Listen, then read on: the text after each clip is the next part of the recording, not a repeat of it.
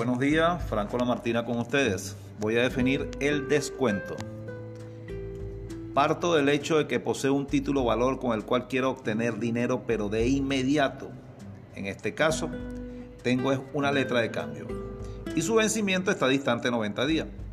Una entidad bancaria me aceptaría esta letra de cambio al yo endosarla cumpliendo con lo establecido en el artículo 121 del Código de Comercio. Sobre el monto calcularía un porcentaje que me lo rebaja del monto total. Al ceder el derecho de cobro sobre una deuda cuyo vencimiento es a futuro, la entidad bancaria hace la deducción de un interés o porcentaje con comisiones y gastos y paga por adelantado con la primicia que la obligación principal llegará a un buen término.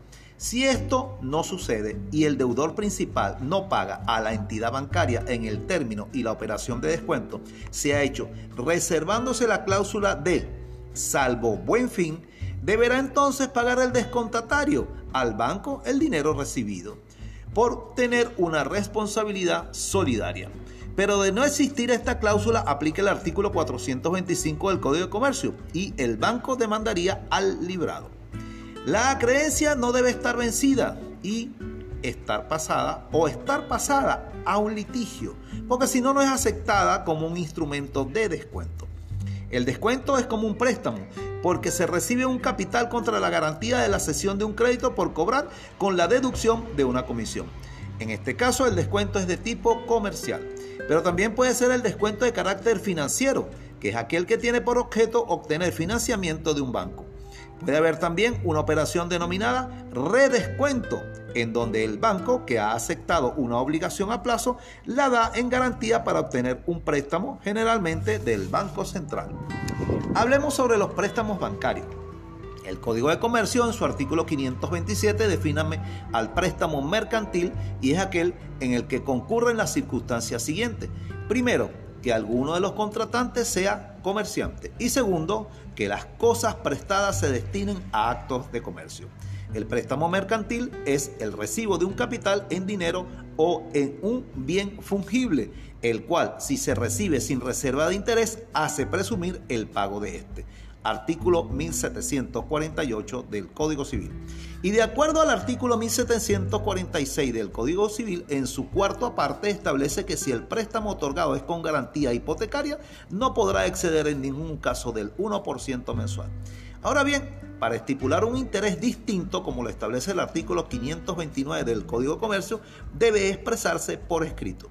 Sin embargo, de acuerdo a una sentencia de la antigua Corte Suprema de Justicia que manifestó que si bien es cierto que el ordenamiento jurídico mercantil no establece limitación alguna en cuanto a la estipulación convencional del interés, el orden público y las buenas costumbres repudian la usura y ordenó aplicar el tercera parte del artículo 1746 del Código Civil, de donde se desprende que los intereses no convencionales no tienen más límite que los que fueren designados por la ley especial, salvo que no limitándolo a la ley exceda de la mitad al que se probare haber sido interés corriente al tiempo de la convención caso en el cual será reducido a dicho interés corriente si lo solicita el deudor un ejemplo sería un crédito hipotecario que es al 1% mensual, 12% anual, pero con necesidad de financiamiento lo aceptó al 24% anual.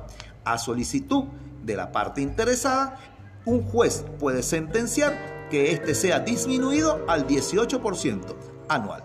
Ahora bien, en el campo de cobro de los intereses sobre préstamos hay que resaltar lo que establece el artículo 530 del Código de Comercio.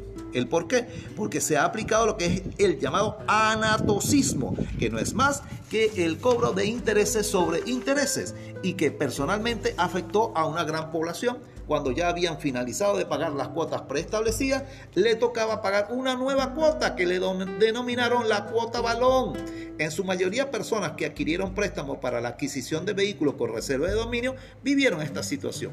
En el caso de que exista una deuda de un capital al pagar intereses, hace presumir que se pagan los más atrasados. Artículo 531 del Código de Comercio.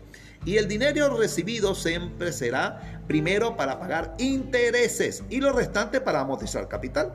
Se puede hablar de otros préstamos no bancarios y que surgen como competencia de los bancos con menos exigencias y garantías, pero con tasas más altas. También hay otros prestamistas individuales. Estos solicitan un aval o garantía. Generalmente la garantía es una prenda. Puede ampliar su servicio tanto a particulares como a empresas, pero en estos casos la prenda o la garantía sería algo mucho más voluminoso. Ejemplo, un vehículo pesado con capacidad de 40 toneladas. En el contrato de préstamo se tiene que estipular que si es dinero, el mismo sea en moneda nacional o extranjera.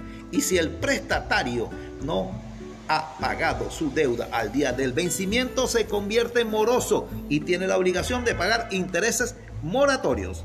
El capital siempre devenga intereses moratorios si no se devuelve a su vencimiento. Gracias por su atención.